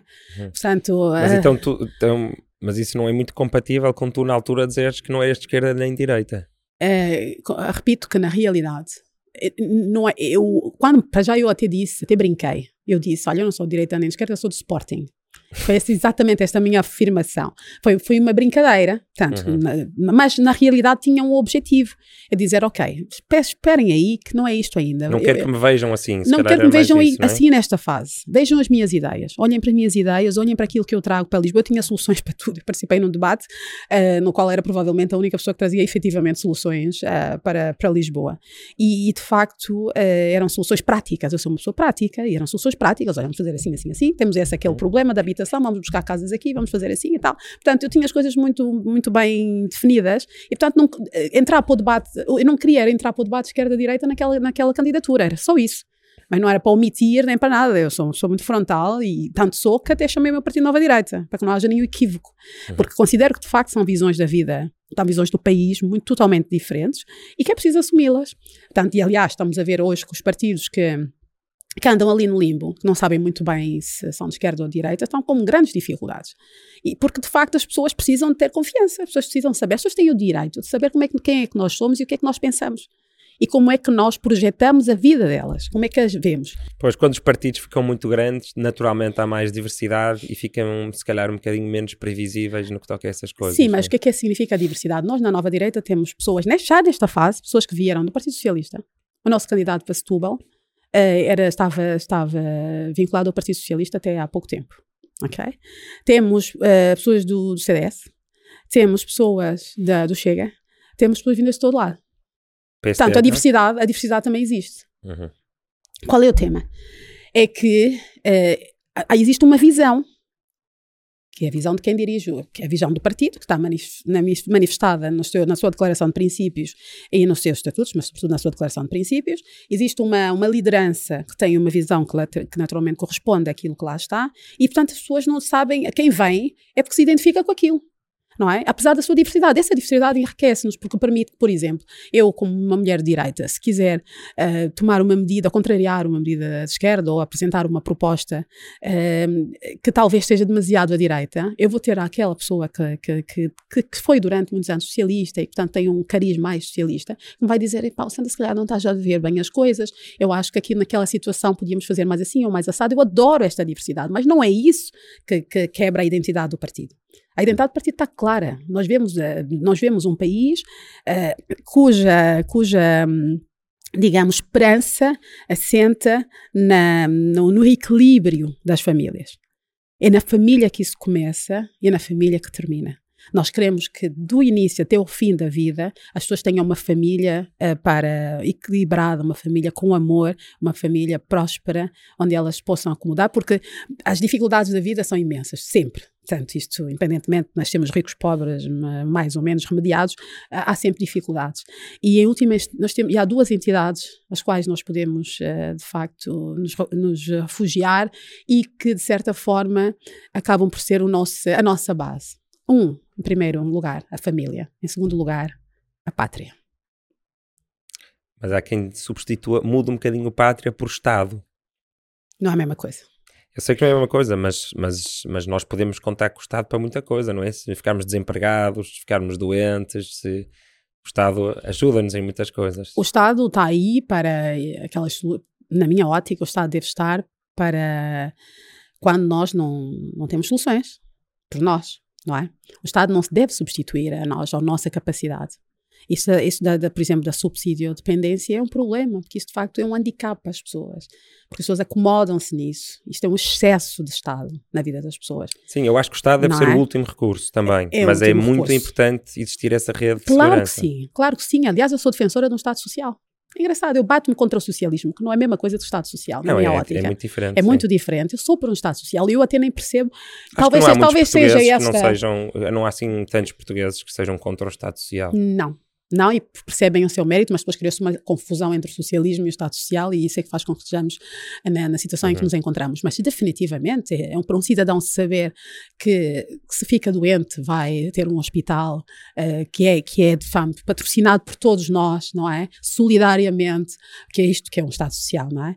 Para, para, para se tratar, isto é, é, é- é- é parte da felicidade. do- Sim, não Ou um é? Estado que paga uniformes, não é? Como estávamos a falar há bocado. Sim, mas atenção, Estado tem- o Estado paga uniformes, mas eu, eu até sou apologista que se na escola há pais que podem pagar os uniformes, pagam os uniformes. O Estado paga Sim, para, quem sim. não, para quem não pode, não é? Mas é, está a ver a diferença. É exatamente essa. Eu, eu acredito que é importante É para... como as propinas da faculdade também. É, exatamente. Quem pode pagar? Quem Qual pode é a pagar, razão paga. que se eu puder pagar, porque é que eu- o Estado vai pagar por mim? O Estado tem que pagar ali onde as pessoas não podem pagar.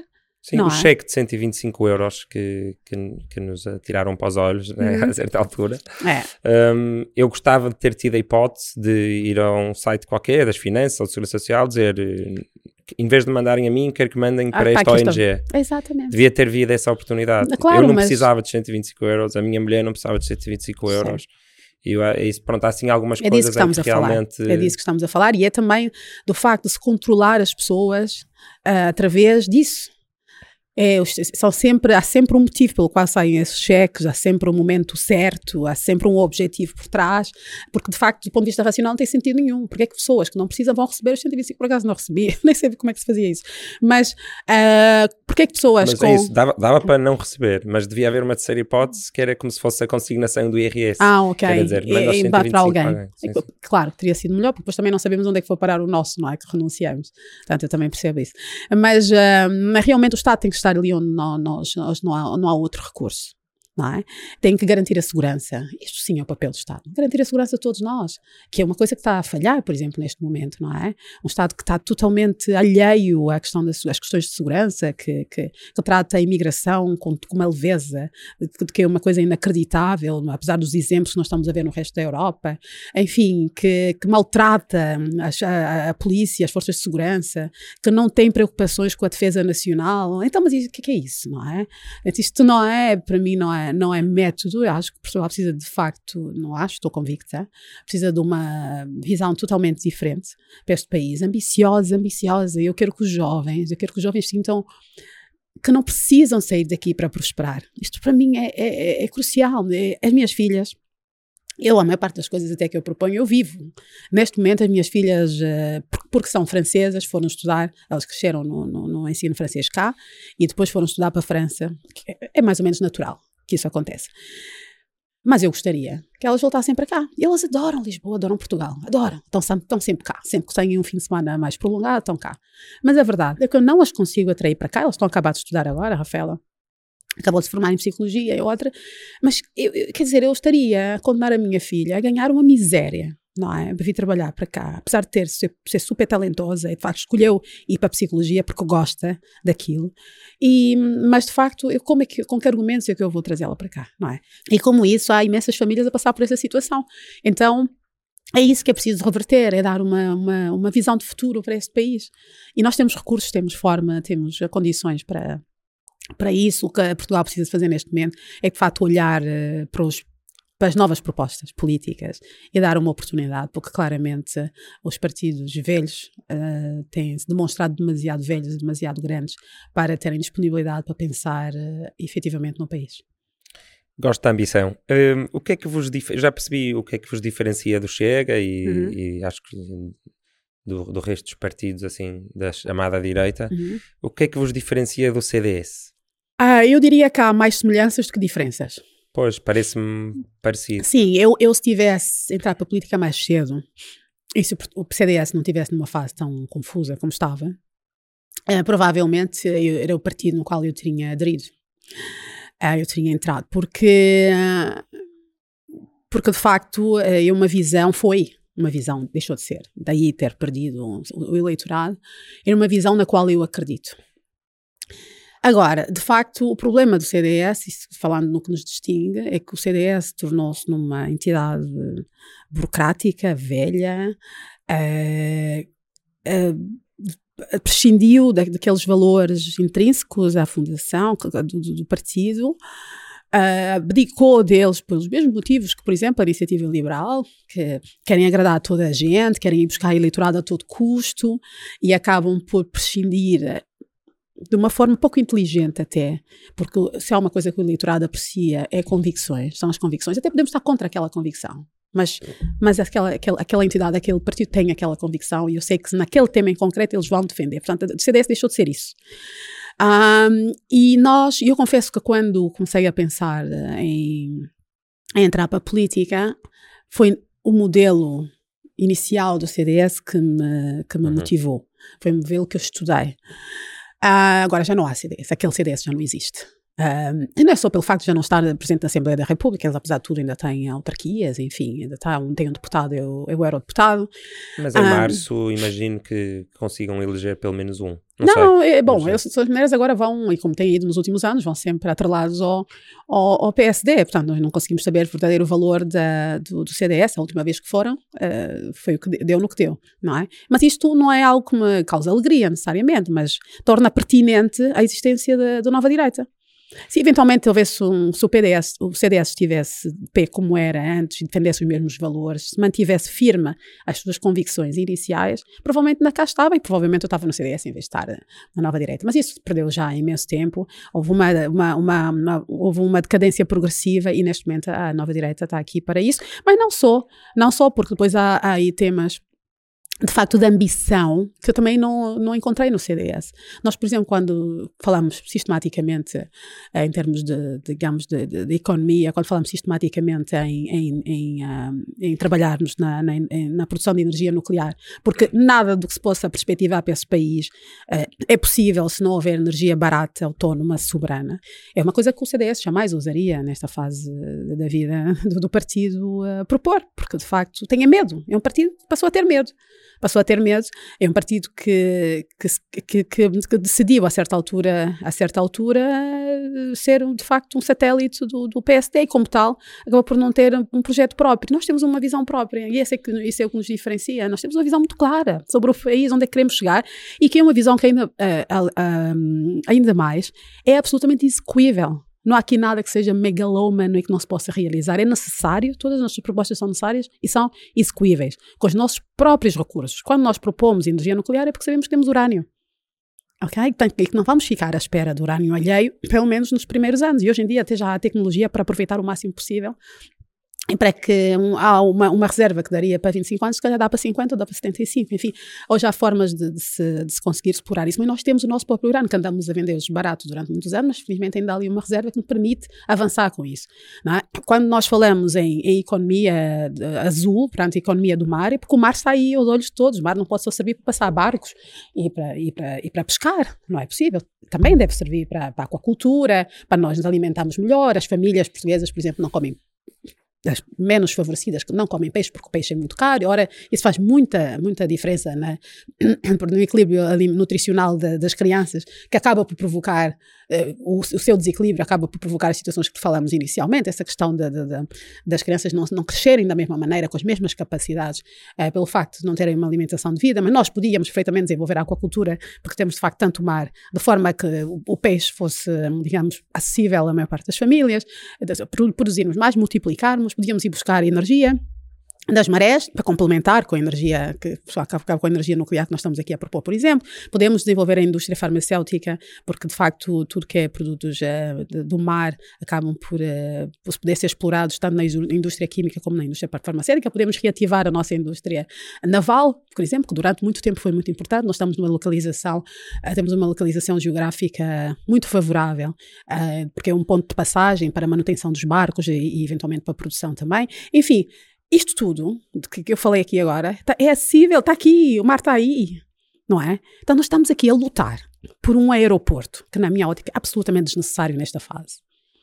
Nós, eu, eu, eu, gosto do turismo, eu gosto do que ele traz, mas francamente eu acho que aeroporto em Lisboa era desnecessário, eu preferia ter, por exemplo, um aeroporto em Santarém e desenvolver toda aquela região que bem precisa, que é uma região que tem um potencial fantástico, e de estar aqui a lutar por um aeroporto em Lisboa, que vai nos custar uns custos, vai ter uns custos astronómicos, para nada. E eu preferia investir, canalizar esses investimentos e até atrair investimento estrangeiro, precisamente eh, para uma área que está aqui acessível a nós. E todos os países é preciso ver que os países uh, uh, as antigas colónias, vamos dizer, ou que faziam, antigos, perdão, países colonizadores, ou seja, os países uh, que exploravam o mundo, durante muitos anos foi pelo facto de terem o mar, acesso ao mar, que prosperaram, não é? Como assim, como foi Portugal.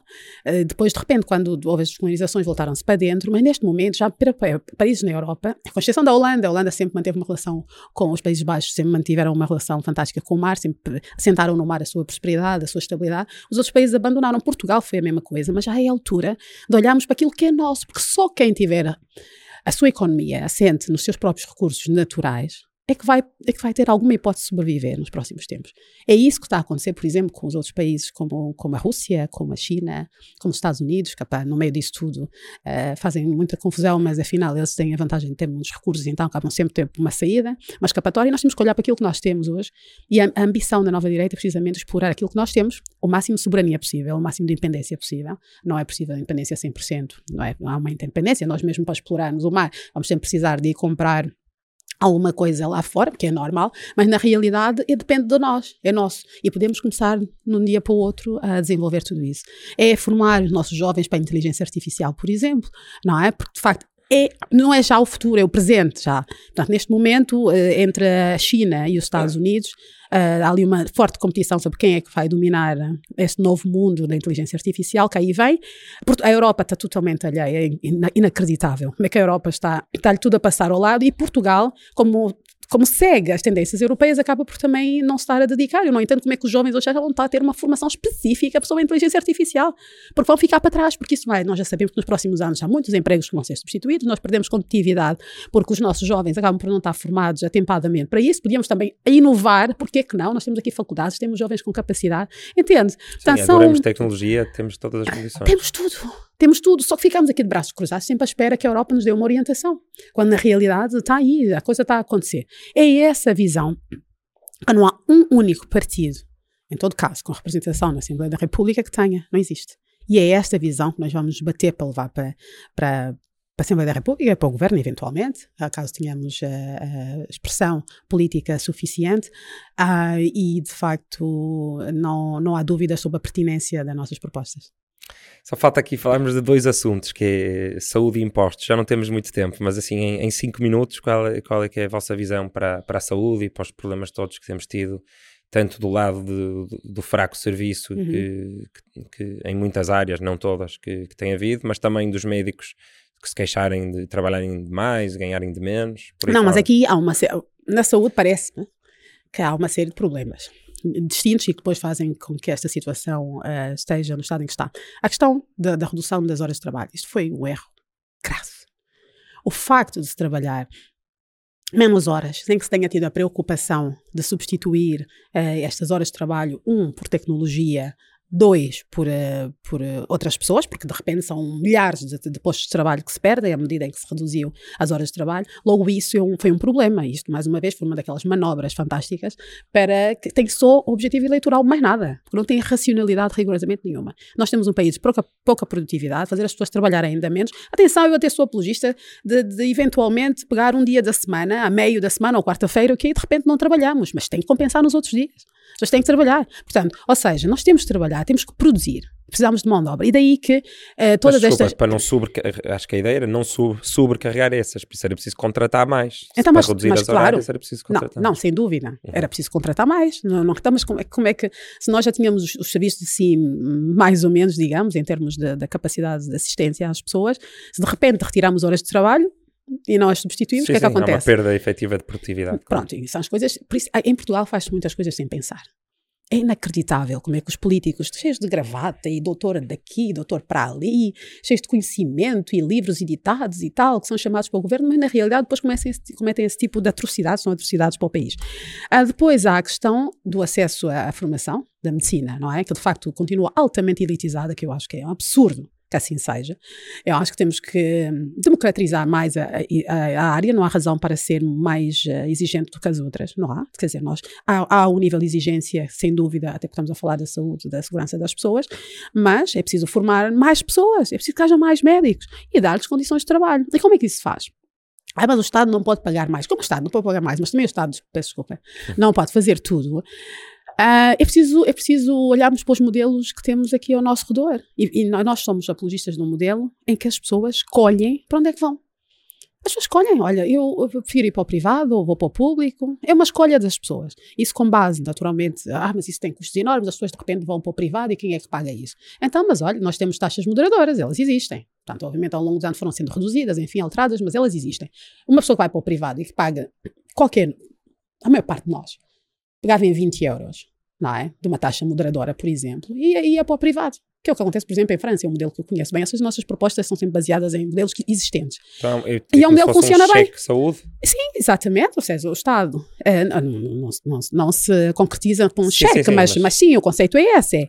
Eu, eu, vou, eu vou, é, existe, os, os privados estão, têm uma convenção com o Estado, as pessoas chegam lá, pagam aqueles 20 euros, não são todos os médicos que depois aderem a isso, mas uma boa parte deles, que, que fazem um acordo com o Sistema Nacional de Saúde. As pessoas vão lá, pagam essa taxa moderadora para ajudar naturalmente o Estado com essa despesa e o Estado paga a diferença. Aquelas pessoas que não podem de todo pagar essa taxa moderadora que, e, e que têm que, ir para, e têm que ir para o público, também vão para o público, mas está mais descongestionado é um sistema que funciona tão bem, tão bem, tão bem, que, que eu não sei porque é que não se implementa, só pode ser por motivos ideológicos. Porque, de facto, uh, nós temos uma capacidade incrível de desenvolver serviços privados. Os nossos hospitais privados são muito bons. O meu pai é médico. Era, faleceu em dezembro do ano passado. Fez agora um ano. E ele teve doente no, no, com Covid no verão passado, no verão do, do, 2000, do ano passado, e teve internado durante dois meses, um dos quais esteve em coma. É, não foi disso que morreu, mas, mas aconteceu. E ele é um médico com seu grau de, enfim, conceituado, na medida em que é cirurgião, enfim, é cardiologista, e sabe muito bem o que é que significa um, um serviço de qualidade e um serviço mais ou menos.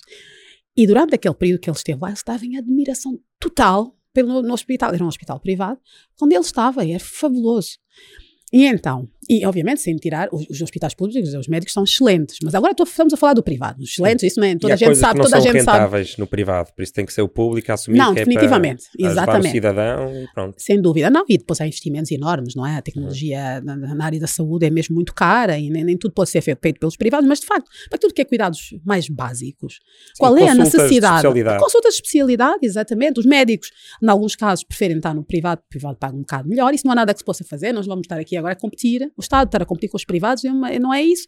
É que dar outros privilégios, outras formas de compensar realmente os médicos para atraí-los, porque não vamos nos iludir. Não é? O Estado não tem recursos ilimitados, nós não temos economia para, para satisfazer todas as vontades, mas podemos estar, servir melhor, podemos estar mais à altura dos, do, dar outro tipo de ralias, às vezes os médicos, ou como os professores, às vezes o que pedem não é necessariamente dinheiro em, em dinheiro. Às vezes há outras condições, outras, outras propostas que se podem fazer, que se podem pôr em cima da mesa, que podem, de facto, um, ehm, facilitar as negociações mas no caso, a nossa proposta concreta é temos, uh, as pessoas escolhem, isso vai obviamente descongestionar uh, os hospitais, enfim, o Serviço Nacional de Saúde. E está. Parece fácil, não é? Mas é. Ok, então mais escolha para as pessoas irem Mais para escolhas privado, para as pessoas, as pessoas também participam, o Estado subvenciona e, e, e, e pomos de facto os privados a competir com, com, os, eh, com, os, eh, com o público, mas é em igualdade de circunstâncias, não é? E aí, um, ehm, porque o nosso problema é uma vez mais, nós até podemos ir buscar médicos cubanos, como agora fez nos últimos tempos, até podemos ir eh, dar uma cedência, fazer outra cedência aos médicos e tal, mas não vamos resolver o problema de fundo. O problema de fundo é a falta de capacidade do Serviço Nacional de Saúde saúde e essa não se vai resolver de outra maneira que não seja dispersando, um, digamos, o serviço. Portanto, essa é a nossa proposta. E finalmente, impostos, subidas, descidas, mais IVA, menos IRC? É que... Não, sem dúvida. Quer dizer, o que está a acontecer hoje com, com, as empresas é qualquer coisa. As empresas são pobres em Portugal. As empresas não têm dinheiro. As, as empresas lutam não já pelo lucro, mas para a tesouraria, para o cash flow, como se chama. Há, há uh, algumas, outras ganham milhares de milhões de lucros. Não, está bem, mas quantas é que são? Está bem, é verdade, ainda há isso, sem dúvida. Mas vamos objetivamente, a maior parte das nossas eh, PMEs uh, não têm dinheiro, não têm tesouraria, estão sempre ali a rasca. Não é? E, e, de facto, a redução dos impostos é indiscutivelmente uma, uma urgência. Uh, permite que as empresas tenham mais tesouraria, mas não permite que elas sejam mais prósperas. Este é o ponto de vista uh, que, eu, que a nova direita tem de diferente com o resto da direita. Que é, sim, é preciso trabalhar na redução de impostos. É absurdo que se paga de impostos, definitivamente. Mas depois disso, o que é que acontece? Qual é a expectativa? Vai, de repente vai todo mundo prosperar. Não, é? nós passamos o IRC até para 12%, por exemplo fantástico. Mas e depois, o que, que, é que se vai fazer com esse dinheiro? É esse dinheiro que vai permitir o reinvestimento? Não. O estado em que nós estamos, esse dinheiro vai permitir com que as empresas tenham um bocado mais folga. Vai permitir com que elas possam pagar melhor, os, eventualmente, os vencimentos, consigam recrutar mais talentos, consigam melhorar os seus quadros, é nisso que vai permitir. Mas nós temos que ir é muito... Já é bom, mas isso não é... Isto é, isto é uma fase inicial do, do, do hum. processo, não é? De, de, de transição para um modelo económico que funcione, um próspero. E então é uma medida urgente que tem que ser tomada imediatamente para dar essa folga e conseguir manter as, as PMEs em funcionamento, mas depois é preciso dar-lhes uma coisa das qual, da qual elas se queixam imenso, muitas delas, que é dar-lhes mercado.